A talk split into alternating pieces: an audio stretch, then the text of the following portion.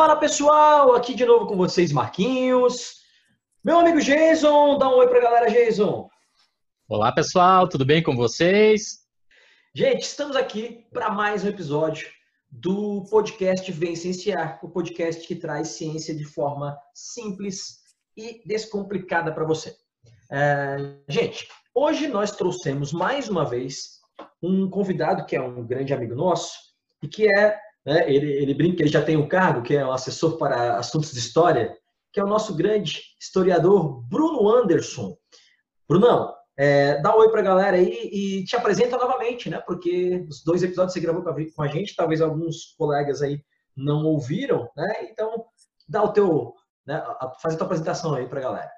Fala galera, tudo bem? Tudo certinho aí? Como é que vamos nessa pandemia e toda essa situação, né? Todo mundo respeitando a quarentena, eu espero. A gente está respeitando a quarentena, né? Eu sou Bruno Anderson, meu nome. Eu sou formado em História pela UFSC, né? me formei em 2011, 2012. Eu trabalho mais com ensino fundamental e médio e hoje vim aqui para falar de um tema que para mim é, é, é, é, bastante caro, assim, muito, é muito legal e, e e me fez a, a gente estuda né para fazer essa participação. E aí eu revisitei algumas coisas que me deixaram bem felizes assim tipo, e tristes ao mesmo tempo. E tristes ao mesmo tempo. Então gente é, o Bruno está aqui para falar para a gente hoje de um assunto que ele conhece bastante que ele trabalhou com com esse tema na graduação. Ele tem um, um, um know-how muito grande né, no tema que é sobre a causa indígena. A gente veio aqui hoje discutir um pouco a causa indígena Nesse momento de né, toda uma discussão de remarcação de terra indígena, né, é, o Bruno vai tirar algumas dúvidas nossas e vai falar um pouco sobre a história né, indígena no Brasil e as políticas indigenistas. Certo, Bruno? Então vamos lá, a gente vai começar aqui, né, como a gente costuma fazer com os nossos convidados, né, Jason, que é essa sabatina, pergunta e vai né, é, é, tirando tudo que a gente pode de informação dessa galera. É, eu quero perguntar para o Bruno, né, primeiramente, é, uma coisa que sempre me, me, gera bastante dúvida, né? É, a gente aprende na escola, a gente pesquisa na internet, mas nem sempre a, a, as informações são muito claras. É, a questão das etnias indígenas, Bruno. Eu queria que eles um pouco a história das etnias, né? dentro de cada etnia tem tribos, como é que funciona isso aqui no Brasil, né? Do, dos índios brasileiros a primeira coisa a se falar é da a dificuldade de, de, de situar cada grupo em, em, sua etnia e sua cultura, macrocultura, né, subcultura, porque é muito rico o horizonte, né? É, quando a gente fala de povos indígenas só no território brasileiro, né? Só no território que politicamente é o território brasileiro, né? Uh, porque para índio não existe esse tipo de fronteira, né? Para o indígena não existe esse tipo de fronteira. Então já começa por aí, mas de 200 a 300 povos indígenas falando até 160, 180 idiomas diferentes. E aí por aí, né, a gente já vai tendo uma noção da complexidade que é a questão tipo de etnia indígena, né, do, do, do, de classificação do indígena, porque são muitos povos, muitos desapareceram completamente ao longo desses 500 anos, né, após a chegada dos, dos europeus.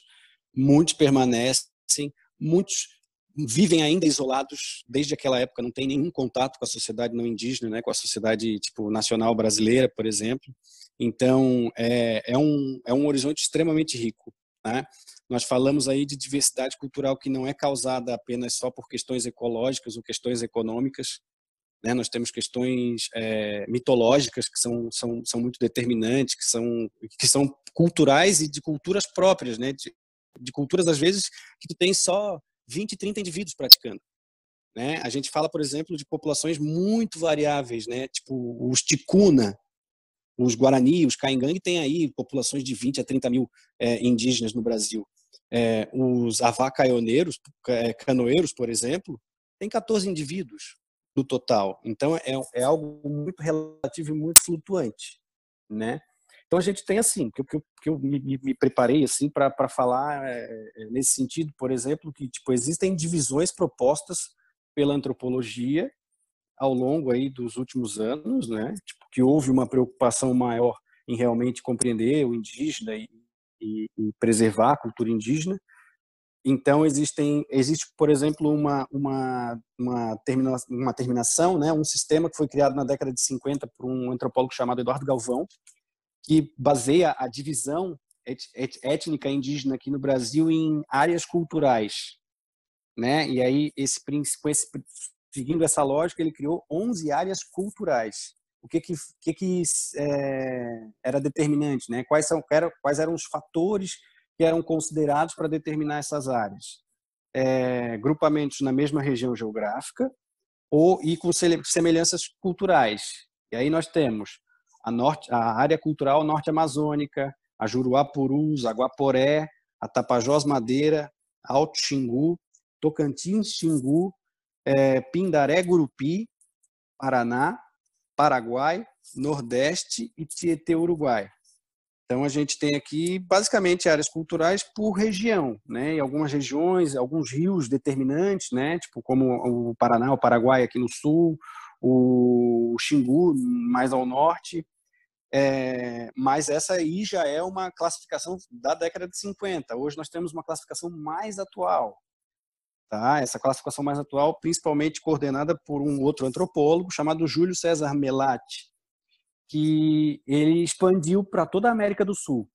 Né? Enquanto a anterior, áreas culturais, é só território brasileiro, nacional brasileiro, a do Júlio Melati ela é baseada em áreas etnográficas, daí a gente vai chamar, só que se estende-se por toda a América do Sul, o que facilita um pouco mais essa classificação, né? porque vai considerar fatores como idioma, meio ambiente, meio ambiente o contato entre os povos indígenas e também o, o contato com as sociedades nacionais. Tá? Por que, que é importante situar essa questão das sociedades nacionais? Porque, como eu disse, para os indígenas, esse, essa, essa fronteira é, é, política ela não existia, ela nunca existiu. Existia a noção de territorialidade, óbvio, né? E briga, disputa por territórios, por conta de recursos e afins.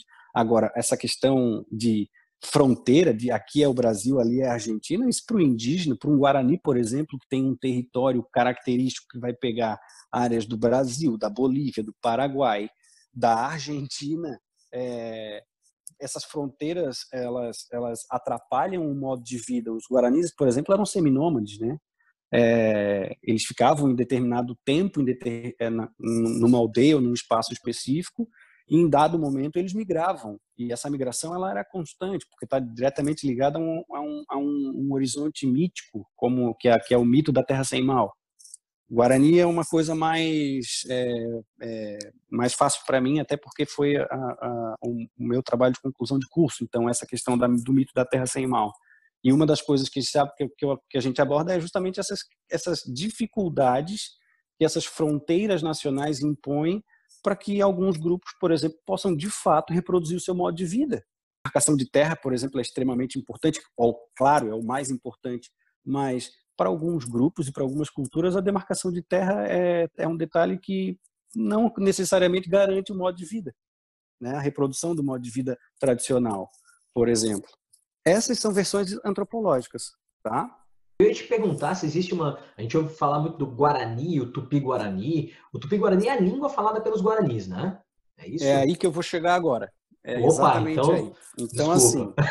Não, que isso. É, é, é, não tem que se desculpar. E aí é o que eu acho que é o mais adequado, em, em ou foi o, o jeito mais satisfatório que a gente conseguiu analisar, a, que se conseguiu analisar a, a, diversidade cultural indígena até hoje, que é fazer isso analisando os idiomas, né?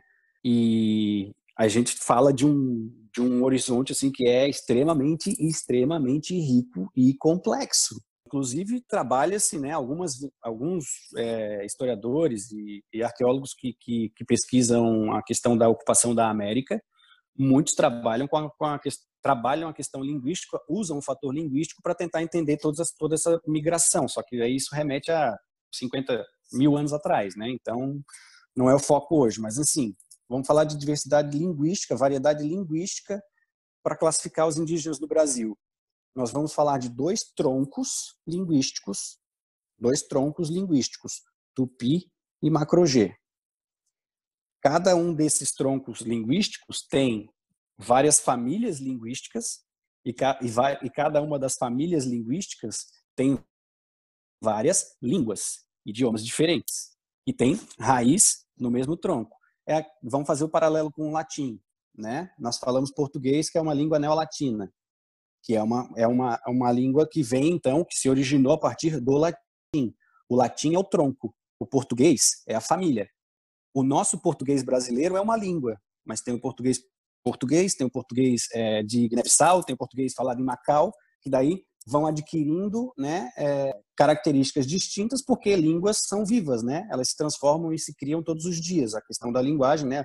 A gente passa a adotar novas palavras e abandona outras. Então, esse isolamento geográfico promove essa diversidade. Então, voltando aos indígenas, dois troncos, dois troncos, Tupi e Macrogê, cada um deles com as suas famílias. Um, um exemplo, Tupi. Uma das famílias é o Tupi-Guarani. Do Tupi-Guarani se originam 25 idiomas diferentes, 25 línguas diferentes. Além o, o tronco Macrogê, tão diverso quanto. E aí, além desses dois troncos, nós temos ainda 19 famílias linguísticas que não têm semelhanças com outras, então são independentes, tem que ver a origem, né? temos que analisar melhor a origem e algumas línguas que são isoladas, que são únicas. Só existe o idioma, que surgiu especificamente em determinado grupinho de pessoas. Isso dá um horizonte de como classificar o indígena brasileiro. Né? Aí volto lá ao início. Nós temos grupos extremamente grandes, como o Guarani, que vai ter aí sub, três subfamílias: os Mibiá, que são presentes aqui na nossa região do, do, da Grande Florianópolis, tem os Nandeva e os Caiová. São três subfamílias só dos Guarani, que tem um povo aí calculado em 30 mil pessoas, mais ou menos, no Brasil. É, mas tem espalhados, guaranis espalhados pela América inteira, né? por aqui, pela região do Cone Sul inteira. É um trabalho extremamente árduo classificar e compreender as diferenças culturais, porque é, é, é muito difícil, porque é, tem culturas muito parecidas, mas que se você analisar grupos distintos ali, eles não se reconhecem como o mesmo, como a mesma, o mesmo povo, entendeu? É, isso vai também de uma necessidade que nós temos em classificar, né? O que para eles, no geral, não, não, talvez não seja muito importante. Por exemplo, Guarani. O, o Guarani não se chama de Guarani, ele se chama de Avá, que significa em Tupi-Guarani pessoa é, é uma coisa muito ocidental querer classificar, é muito, e muito difícil. Né? Existe, existe diferença, é óbvio, existe toda essa diversidade. Existiam povos inimigos, que são inimigos tradicionais, que hoje, por exemplo, talvez convivam por uma questão de causa, né? de necessidade de, de coletividade, mas até muito pouco tempo estavam se matando. Né? Enfim, é, é, existe uma diversidade cultural enorme, enorme. É, é mas a questão linguística foi a que mais é, produziu um, um, um, resultado mais satisfatório, assim, para a gente ter uma noção realmente de toda essa, essa variedade. Muitas línguas dessas já desapareceram, não, não são mais faladas, os indivíduos desapareceram. Isso vai ter a ver com a questão da colonização, dependendo de qual vai ser a relação que, que esse povo vai ter com o, o elemento colonizador, porque Existem grupos que, por exemplo, os Guarani não eram muito de enfrentamento, então acabaram é, conseguindo preservar mais é, seus elementos culturais, porque não sofriam tanta interferência, diferente de outros grupos que eram de enfrentamento, que ou desapareceram ou hoje não falam a própria língua, por exemplo, né? porque foram forçados a, a, a uma assimilação mais violenta, assim, uma, uma aculturação mais imposta. É a fonte, para quem quiser dar uma olhada na questão aí da, da variedade linguística, uma que eu sugiro, que é o, para a causa indígena em si, em, em como um todo, é o pib.socioambiental.org. Tá? Vai, vai, vai dar uma noção bem geral, mas uh, correta, porque estão diretamente é, trabalhando diretamente com os indígenas no Brasil inteiro, né? Na verdade, é muito mais complexo do que eu imaginava. É muito, é, é muito complexo. É, é, não, realmente. E, Bruno, só uma pergunta rápida para é, que eu sempre tenho curiosidade, a gente, né, para quem está ouvindo a gente aí, nós somos de, de Santa Catarina, de Florianópolis, os três aqui moramos em Florianópolis especificamente. E eu sempre gosto muito, né, gostei muito da história dos Choclengs, né, que são é uma tribo indígena que é que só tem aqui, né? Só tem em Santa Catarina, né? É, Exatamente. Eles são, eles são uma variação, são um, um povo indígena dentro dos, dos guaranis? Como é que funciona isso? Não, aqui nós temos três povos, né? Os Guarani do, do grupo do tronco linguístico Tupi e os Xoclen e os Kaingang do tronco linguístico Macro-G. O que acontece é o seguinte, o entendimento que se tem hoje é que os Xoclen um dia foram Guarani, ou é, desculpa, Kaingang. Mas é um ramo que se tipo dividiu, separou e passou a desenvolver elementos culturais diferentes e passou a se reconhecer como um povo diferente. Entendi, e aí entra entendi. a complexidade das questões internas. E eram inimigos, né? Só que o Shockley um grupo muito menor. Então, é, é, os macro-G habitavam o litoral brasileiro ah, durante, durante é, até dois milênios atrás, mais ou menos, e aí por volta de uns mil anos, é, ano 900 né, depois de Cristo, mais ou menos, o grupo Tupi-Guarani começou a, a, a, migrar da região da Amazônia, né, um grande grupo começou a migrar em direção ao sul da América do Sul. E aí foi se dividindo, foi se ramificando, e o grupo Guarani, né, Tupi-Guarani, o Guarani veio para o litoral e ocupou justamente a área que era, que era ocupada tradicionalmente pelos Shocklings, que aí entraram em conflito e os Shocklings acabaram, e os Kaingang, os Kaingang no caso, acabaram migrando para a área mais do Planalto Central. Aqui do Sul, né, uma, uma alimentação baseada em pinhão, Uh, os caras se matavam por pinhão, cara. Tipo, se matavam, eram inimigos, né? Tipo, brigavam por recursos e como a base do, do da alimentação deles era o pinhão, esse era um, um elemento aí de disputa. É, eu presenciei algumas reuniões na UFSC por conta do, do, do curso de licenciatura para os povos indígenas de Caingangues e, e Caingang e Shockling é, nessa questão assim, ó, de um respeito mais uma, um passado que é e eles são muito orgulhosos, né, cara? Então e tem que ser os indígenas em geral, né? Não estou falando desses dois povos especificamente, mas é aquele, aquela, é, cara, inimigos tradicionais, né? Então é um negócio que, é, que é, mexe muito com os brios e tal. Rolavam uns momentos tensos, cara. Louco. É porque os Choclins têm uma, um histórico de serem bem.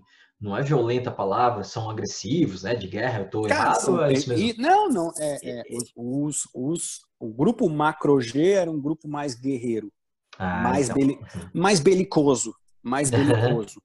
Tá? Uhum. Era é, mais da treta. Isso. O, o, grupo Guarani, por exemplo, claro, tinha guerras e tal, entrava em guerras, mas era um grupo que era mais uh, não, não, não, tanto, não tão belicoso, né? Uh, os Tupinambá, que são, vamos dizer, mais um, uma, então é uma, um desses grupos que faz parte do grupo tronco, tronco linguístico Tupi, né? Os Tupinambá já eram, por exemplo, canibais lá no, lá no, nos 600, né? Na, na chegada dos europeus, foi um negócio que que deixou os europeus profundamente ah, abismados, né? Os caras queimavam bruxa na fogueira, mas não, né? Tipo, o, o, e, o, e o canibalismo tupinambá, que era uma questão muito, como é que eu vou dizer, cerimonial, né? Não é que eles comiam todo dia é, carne humana. E, geralmente, quem eles comiam eram pessoas que eles admiravam até, que eles, que eles ao comer um pedaço da carne achavam que estavam assimilando o, a, a, força daquele espírito, sabe? Era um lance até. É, se você ia ser comido, no geral, os caras te respeitavam. Né? Tem um, uma das, um dos relatos mais incríveis desse período é o do Hans Staden, né? que naufragou. Era um germânico, né? que na época dele não existia Alemanha ainda, não era unificada, não sei de que região ali dos Estados Germânicos ele era, mas o Hans Staden o navio naufragou, ele foi capturado pelos Tupinambá que iam jantar ele. E, só que ele viveu quase um ano entre os Tupinambá, sendo bem tratado, muito bem tratado. Até que ele conseguiu fugir antes de, de rolar o, o banquete. E aí ele volta para para a Alemanha e escreve um relato sobre tudo que ele passou. É um, é um relato sobre a cultura é, tupinambá. Claro, por um europeu que vai tratá-los como bárbaros, né? Enfim, tem toda uma carga aí de, de eurocentrismo e etnocentrismo no relato dele, mas é uma fonte das mais antigas que a gente tem. Né? Um problema em relação aos indígenas é esse também, esse problema. Eles não tradicionalmente não, não, não usavam a, a escrita, né? A maior, a maior parte dos povos. Então, o conhecimento que era passado através da oralidade, se o povo desaparece, desaparece aquele conhecimento. Claro. Então, os, os indígenas estavam engordando o Hans ali para o abate e o Hans fugiu, pô. e o Hans fugiu. conseguiu pegar uma carona com os franceses. E os tupinambás é. tinham uma relação de amizade com os franceses, né? Tipo, teve aquela é. confederação dos tamoios e tal, aquela ocupação no Rio de Janeiro, aquela tentativa de, de, de uma implantação de uma colônia na França. Uhum. Então, os franceses, ele, ele, conseguiu carona com um dos navios, um outro já tinha recusado, sabe? Tipo, para não, não perder a, a moral com os tupinambá. Os europeus sendo, sendo sacana uns com os outros também, né, cara? Enfim. Essa história do canibalismo aí, eu não sei se o Geisa vai lembrar. É, a gente tinha professor na faculdade, o professor Danilo, de Fisiologia Animal Comparada, Jason. É, lembro, lembro dele sim. É, então, é, não sei se ele, tu chegou a fazer essa disciplina com ele também, né? É, ele dizia uh, que a, a, o canibalismo é a forma mais inteligente de nutrição fisiologicamente, pensando fisiologicamente. Mas ecologicamente não, porque fisiologicamente comer um pedaço de um cara que tem tudo que tu precisa, é, basicamente é uma refeição Aham. completa, tá tudo pronto ali. Agora, ecologicamente, tu ficar comendo o coleguinha da tua espécie, a tua espécie pode acabar. Então, ecologicamente não é muito inteligente. Não é... Nunca vou esquecer essa fala do professor, cara. Brunão, e cara, vou aproveitar, vou te confessar aqui, aproveitar, né, que tu é um grande especialista nesse tema dos povos indígenas eu estudei isso pouquíssimas vezes e, assim, na maioria das vezes lá, né, no, no ensino médio, no ensino fundamental. E eu sempre me questionava quando eu escutava os professores falando: nossa, mas essa parece uma história do, contada pelo vitorioso, né? Uma história contada pelo europeu. A história, no caso, do descobrimento do Brasil, da colonização do Brasil, né? Eles diziam para nós na, naquela época lá, oh, o homem branco chegou aqui nas Américas em 1492 e descobriu a América, depois em 1500 chegaram no Brasil, descobriram o Brasil, e na minha cabeça não entrava isso muito bem, pois afinal nós tínhamos aqui já habitantes, né? Então o continente pois já é. havia sido descoberto, o país já existia, só não existia, né? Como você bem explanou aí na sua primeira resposta para o Marquinhos não existia sobre essa organização política que o homem branco, que nós, né, o ocidental aqui, gosta de, de classificar e de, de nomear. Então, a, a minha pergunta para ti é justamente, né, você já deixou bastante claro aí que a gente não respeita muito, né, nem que eles estavam aqui primeiro e nem os limites geográficos deles, né, a gente atravessa uma fronteira de um país no meio de uma tribo, Uh, como é que a sociedade deles responde a isso? Como é que eles conseguem, é, qual é a estrutura social que eles têm dentro das tribos, né, para suportar essa, vamos dizer assim, essa invasão que a gente faz em relação a eles que estavam aqui primeiro, né? Eles que são os verdadeiros donos da terra. Falar em sociedade também, é, tudo, tudo, tudo, no tema parece complexo e, e, de fato é complexo, né? Porque a gente está falando aí de, de, centenas de povos que vivem é, de maneira diferente, se organizam de maneira diferente. É, tinha diferença, por exemplo, no, na questão da, da concepção da, da, das moradias. É, existem povos indígenas que têm uma moradia coletiva que é gigante, gigante, tem um, tem um não é completamente telhada, né? Tem um espaço no meio ali para entrada de chuva e sol, mas é uma grande casa em que todo todos da, da do povo é, vivem dentro. Tem grupos que trabalham com ideias de casas grandes para grupos de famílias, mas algumas, né, dispostas geograficamente de determinada forma. É, outros, cada, cada grupo, cada núcleo familiar vai ter a sua casa. É, enfim, é muito complexo, né? Existiam, por exemplo, é, sociedades matriarcais, cara, né? Principalmente na região da Amazônia, sociedades matriarcais em que, que a, né, a influência política não era masculina, era feminina né, a composição familiar era pela, pela base feminina, pela base da matriarca. É, e existem né, as patriarcas. Nós temos a ideia de cacique, foi criada pelo, pelo europeu, a partir da chegada dos europeus. Porque o indígena sempre se, voltou, sempre se voltou para o mais velho, para o mais experiente. Os anciãos costumam ter um respeito enorme. Uma educação que é, que é oral, uma educação que é empírica, é de ver fazer né? Não vê, olha, meus alunos, temos um, um, um, de, de vara que se você pegar um cipó ou coisa do tipo, uma fibra, você estica, dobra ele, você tem uma flecha. Não, meu amigo, é vendo fazer, né? É vendo acontecer. É uma produção que no geral era coletiva. Por que, que, por que, que a escravidão indígena não deu certo aos olhos dos portugueses? Primeiro, porque quando fugiam, estão no seu território, não vão pegar. Segundo, porque nós temos a, a questão da, que não existia a propriedade privada, eles não tinham noção de propriedade privada, eles não tinham noção de por que produzir tanto açúcar se pouco já era suficiente. Sabe? Isso é, um, isso é um princípio que gerou um dos maiores preconceitos que os indígenas sofrem no Brasil, que é índio é malandro. Cara, saí, cacei uma anta, vou alimentar minha, o meu povo durante duas semanas, no outro dia eu não vou caçar. E é simples entender. Ah, não, mas nós temos aquela visão né, do, do não, precisa ter mais, precisa acumular, não, vamos começar a acumular e vender. E, e o indígena não tinha isso. Uma questão de uma, uma consciência de conservação, né? Que uh, eu, eu, eu, sei que tem muito biólogo que questiona isso, né, Jason? A questão do mito do bom indígena e tal. Claro, eles, eles destruíam né, dentro do, do limite lá para sobreviver e tal, mas também tinha consciência que eles não podiam simplesmente né, é, exacerbar aquela, aquela capacidade do ambiente. Eu vou ficar matando aqui mais bicho para quê? Se isso aqui vai me alimentar por um bom tempo.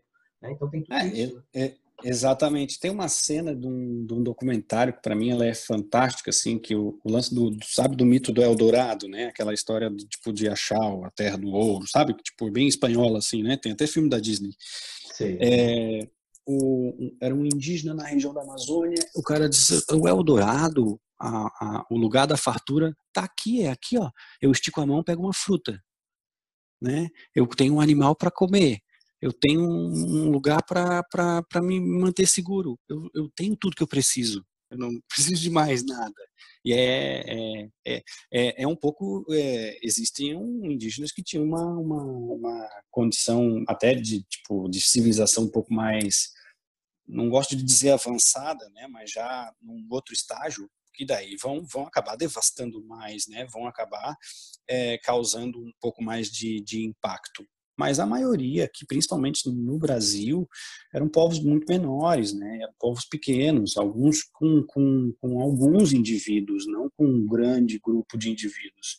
Então, assim, a questão atual ela é muito variável, porque vai variar do grau de, de proximidade que esse indígena está ou não da, da sociedade não indígena, né?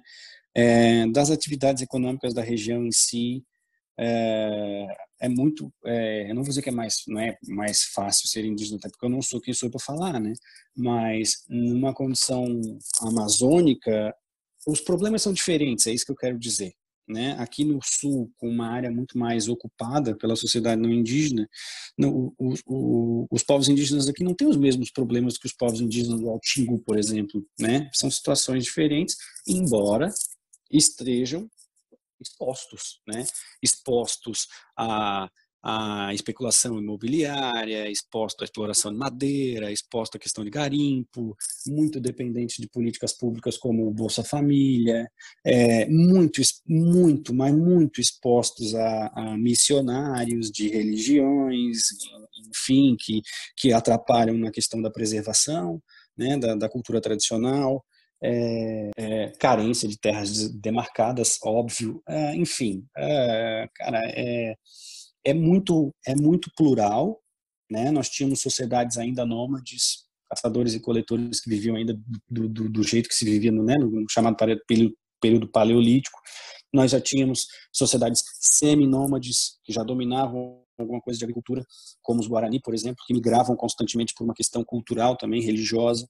Nós tínhamos grupos mais já sedentarizados e habitando determinadas regiões, né? Hoje nós temos é, estudos aí que falam de, de indígenas na região amazônica domesticando um tipo de arroz selvagem, cara, que remete lá ao período 4, 3, 4 mil anos atrás, sabe? Bem lá, no mesmo período em que estavam se sedentarizando no Egito e na Mesopotâmia. São estudos que ainda estão sendo feitos.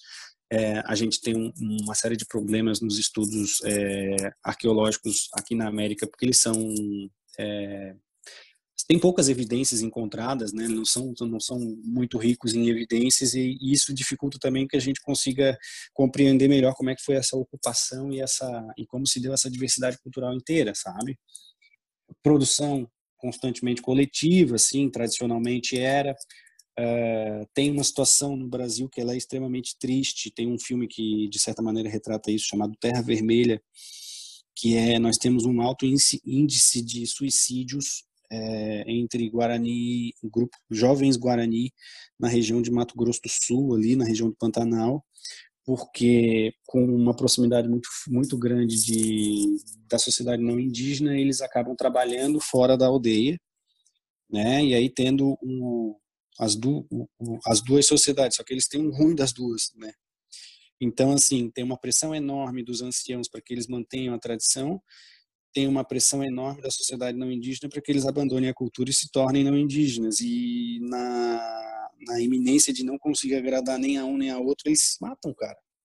É, é, é extremamente triste. É um negócio que é, é, é muito impactante, sabe? É, situações que, infelizmente, a gente ainda não, não lida com, com o jeito como, como deveria, né?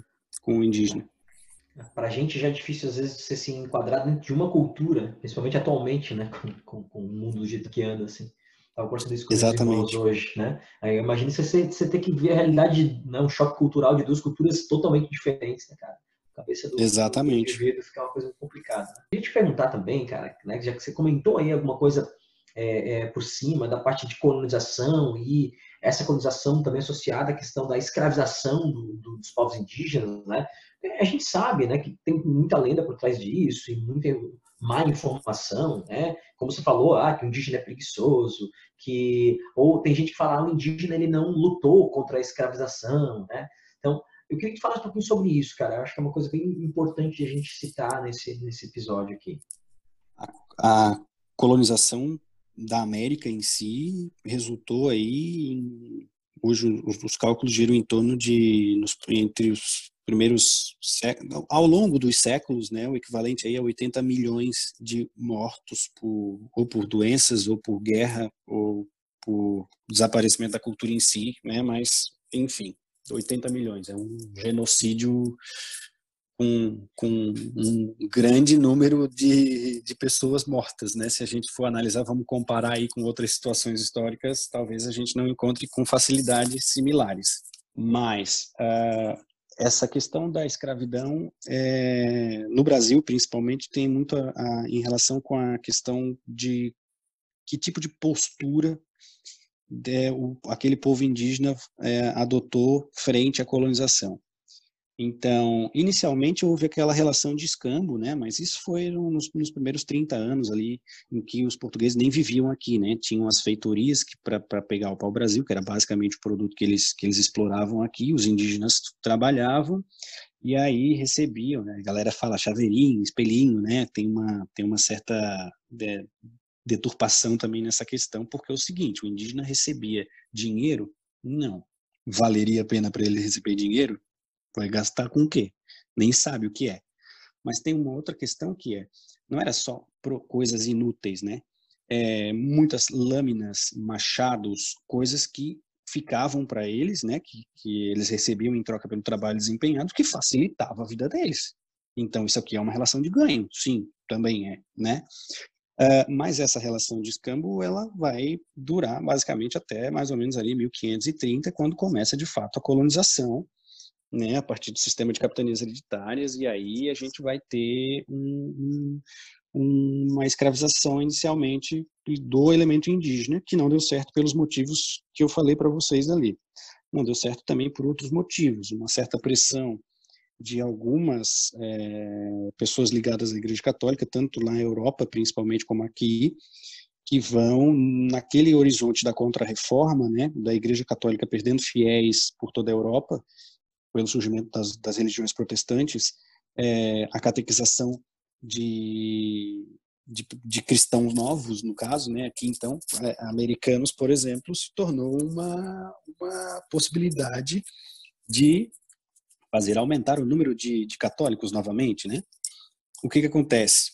Nós temos uma, uma, uma um, um, período em, em que houve um debate, um debate, pasmem, sério, sobre, entre elementos católicos, se os indígenas eram ou não seres humanos ou animais, se eles tinham alma ou não, porque se eles não tivessem almas, deveriam ser escravizados. Se eles tivessem, deveriam ser catequizados. E, ao longo da colonização, logo que se viu que a, a exploração do trabalho indígena não seria né, lucrativa do, do, do jeito que os portugueses gostariam, começaram a trazer é, as primeiras levas de escravos africanos, outra tragédia da nossa história, né? É, por volta ali de 1549, no período do chamado governo geral, quando eles viram que o sistema de capitanias não ia dar certo. E aí começa a vir as levas de africanos. Os indígenas pararam de ser escravizados aí? Não. Diminuiu muito, mas ainda se recomendava, era recomendação né? Isso aí, era, do, ponto de vista jurídico da época, era legal fazer a chamada guerra justa. Os indígenas que não aceitassem o elemento colonizador, que fossem inimigos dos portugueses, poderiam ser escravizados.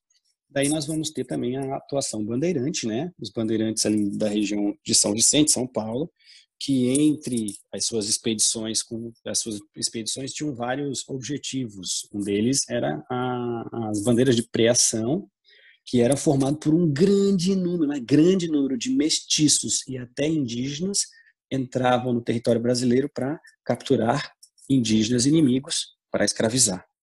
Mas é, nesse ponto uh, os escravos africanos começavam a ter um, um, um, valor maior, até porque o tráfico também representava lucro para Portugal, né? Então a gente tem que analisar também a questão do tráfico, é, a questão do, do, lucro que o tráfico gerava na, na, dentro da história do Pacto Colonial, né, onde toda troca comercial envolvendo a colônia gerava lucro para a metrópole. Então o, o, os indígenas vai ser recomendado que não se escravizem e a gente vai ter também a atuação dos jesuítas, né, que começam a desembarcar aqui e uma das missões deles era ampliar o número aí de, de católicos, né, os jesuítas, a ordem dos jesuítas que foi criada justamente na Contra-Reforma, né? Então foi não só a ordem dos jesuítas veio para cá, mas os jesuítas vieram com esta missão, né, de catequizar os nativos e aí para isso criaram as missões jesuíticas, tanto no norte quanto no sul, no território colonial. É, aqui no Rio Grande do Sul nós temos os sete povos das missões, né, que para nós é mais conhecido. Mas, e aí a gente tem aí elementos, inclusive vai haver o embate entre colonos, entre jesuítas tentando proteger o indígena da escravidão para catequizar e o bandeirante que queria escravizar o indígena e vender e sabia aonde encontrar em grande número, porque as missões reuniam um grande número de indígenas. Então vai naturalmente haver é, conflitos aí entre esses dois é, elementos da colonização portuguesa e europeia aqui no Brasil. O Bruno, é, você citou na, na tua resposta ali anterior ao Marquinhos é, a exposição que esses povos estão à especulação, né? Por exemplo, a especulação imobiliária.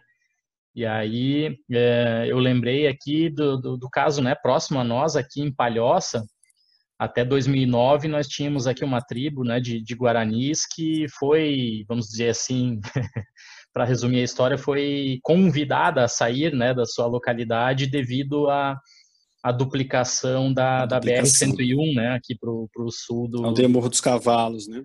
Isso, exatamente.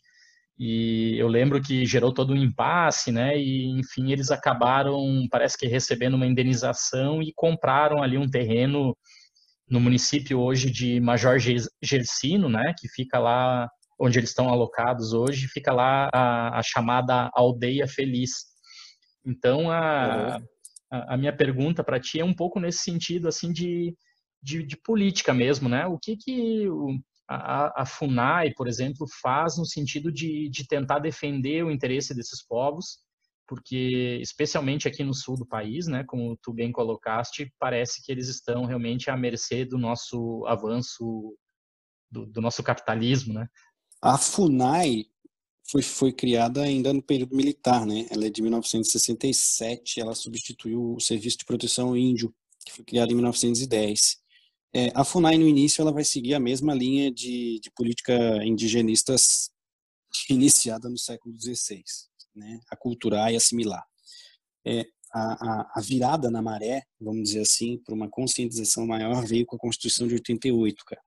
E, e o Estatuto do Índio é até também da época da ditadura, que é de 1973, mas é, tanto a FUNAI quanto o Estatuto do Índio, de fato, começam a se preocupar com a preservação e, e, e atuar, de fato, em defesa da preservação cultural e dos povos indígenas em geral, depois da Constituição de 88, da, da Constituição Cidadã, né?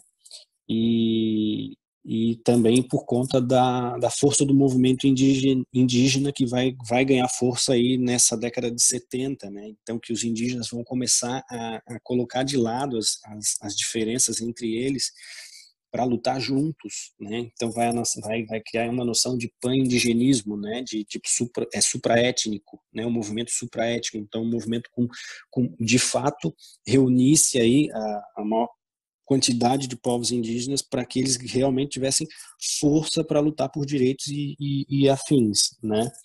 Então, a FUNAI é, é, um órgão que hoje, na sua linha de pensamento, é serve para proteger o índio, mas a gente tem que lembrar que a FUNAI é um órgão de governo, que vai seguir políticas do governo. E aí a gente sabe que determinados governos não pensam como é, deveriam em relação, ou como prega a Constituição deste país. Né? A política indigenista no Brasil ela é, ela é ridícula durante quatro séculos. É, é importante dizer que uh, o, o, indígena no Brasil foi tratado da mesma forma durante 470 anos, gente né? No período colonial, a ordem era né, proteger, o, proteger de certa maneira, mas aculturar, fazer com que aprendesse a, a, os valores da cultura ocidental, né? É, a cultura católica, cristã, é, viu indígena como silvícola, como bárbaro, não civilizado, então vem o, o, esses valores ocidentais viriam através do trabalho da catequese, e aí a gente vai ter um documento um documento ainda no período colonial, já de 1755, que é do Marquês de Pombal, lá, o Despotismo Esclarecido, um cara iluminista, pô, um cara iluminista, né? Reforça o projeto civilizatório, aculturar, assimilar, adotar o padrão europeu. É, esse documento foi extinto em 1798, continuou sendo seguido até 1845, é, período imperial daí. Mesma estratégia, mesmo modus operandi, regulamento, aí a gente vai ter um novo documento em 1845, que é o Regulamento das Missões.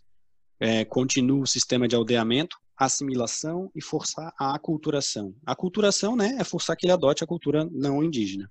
Aí, esse documento, a, a lei de terras, a lei de terras foi criada em 1850, quando começam a pensar sobre é, a vinda de imigrantes para cá, de outras regiões, porque existe uma pressão para que se para que a escravidão fosse abolida, né? A lei de terras foi criada para impedir que os imigrantes pudessem é, tomar posse das terras, eles teriam que comprar do Estado. A lei de terras tem um artiguinho ali que cria a possibilidade do Estado brasileiro confiscar, né, tomar terras indígenas em que a presença não indígena fosse até 50%. Só que essa presença não indígena só estava nessas terras indígenas para forçá-los à aculturação. Então é uma armadilha, sabe? É uma armadilha jurídica. É Sim. bizarro. É bizarro. Desculpa, Bruno, é uma agressão muito grande, né? Você pensar que tem um povo que tinha uma cultura, tinha as suas crenças religiosas e, e foi obrigado a, a abdicar dessa cultura e seguir uma outra crença. E outra coisa que eu discuto muito com alguns alunos, eu sou professor de biologia, mas essas discussões às vezes surgem e tudo mais, né? Que assim, alunos às vezes, ah, isso é um discurso que vem de casa, né? Então, ah, mas hoje em dia os indígenas trabalham, têm celular, vestem roupa. Gente, mas isso não quer dizer que por conta disso eles precisam abdicar da sua cultura e da sua religião, né? Então, não é porque hoje eles podem, eles têm acesso a isso, que eles não podem continuar seguindo a cultura e a religião deles, né? Então... Exatamente. É, o que eu costumo dizer para os meus alunos é o seguinte: a gente quer que o índio seja índio mas a gente não dá condição para ele ser índio. Uhum. Então, assim, ele não pode ter um celular porque o mundo não mudou, ele tem que viver da forma que ele vivia em 1500, então devolve a terra que ele tinha em 1500. Né? Nós não podemos ser anacrônicos. E a gente é anacrônico para não falar outras coisas, né? É, é, para ser, para manter aí um nível de cordialidade. Exatamente. Período republicano. Constituição de 1824 do Dom Pedro lá, antes do período republicano, nem menciona os indígenas. O ato adicional de 1834 fala em catequese e assimilação, mesmo sistema. Período republicano, manutenção da política integracionista. Aí entra a questão do progresso industrial aí, Jesus, né? Piora a situação de devastação. Por quê? Porque o indígena, muitas terras vão ficar aí é, criando entraves para o progresso. BR-101 e quantas rodovias aí desde a década de 60, né? Por assim dizer. Período do SPI ali, a partir de 1910, né, o Serviço de Proteção Índio, que assimila, força a assimilação e força a integração do indígena na sociedade nacional. FUNAI, 1967, foi abolido o SPI, como eu falei para vocês, vai seguir a mesma cartilha até ali o movimento indigenista ganhar força durante essa década de 70 e principalmente após a Constituição de 88, que de fato, de fato, reconhece direitos como acesso à terra, preservação da cultura, educação diferenciada, maior, e aí reconhece esse maior protagonismo dos indígenas, né? Isso está lá no título 8 da Ordem Social, capítulo 8, que, é, que versa sobre os índios. É, e aí o Estado brasileiro, pelo menos na sua Constituição, o Estado deve proteger as culturas indígenas. Em 1989, o Brasil assinou a Convenção 69 da Organização Mundial do Trabalho sobre os povos indígenas, em 2008 também o Brasil assinou a Declaração das Nações Unidas sobre os Direitos dos Povos Indígenas, mas infelizmente não estamos fazendo muito. É, tanto essas declarações e quanto a Constituição, as pessoas só só interpretam é, que ela é. é válida quando é quando corrobora a ideia que ela já tem, né? É, os meus amigos tudo, né? É, os meus inimigos a lei a Constituição, se os pontos que diz com alguma coisa, né, que eu concordo, beleza. Se não, não, né? Senão não vale. Não Passa para a próxima página. beleza. Brunão, te agradeço mais uma vez a participação, cara. Para mim é sempre um prazer estar aqui compartilhando conhecimento. E ouvir ele falando de um tema que ele é super especialista é, foi muito interessante mesmo, aprendi um monte. Galera, obrigado mais uma vez pela audiência, por ouvirem a gente. Né? Dúvidas, sugestões, críticas, estamos aí abertos nas redes sociais, arroba Vencenciar no Instagram, no Twitter, tem canal no YouTube também, Vencenciar. É só mandar mensagem aí que a gente está sempre, sempre disposto a ouvi-los, tá? Obrigado mais uma vez. Brunão, Geis, obrigadão. Um abraço e até a próxima. Um abraço, tchau, tchau.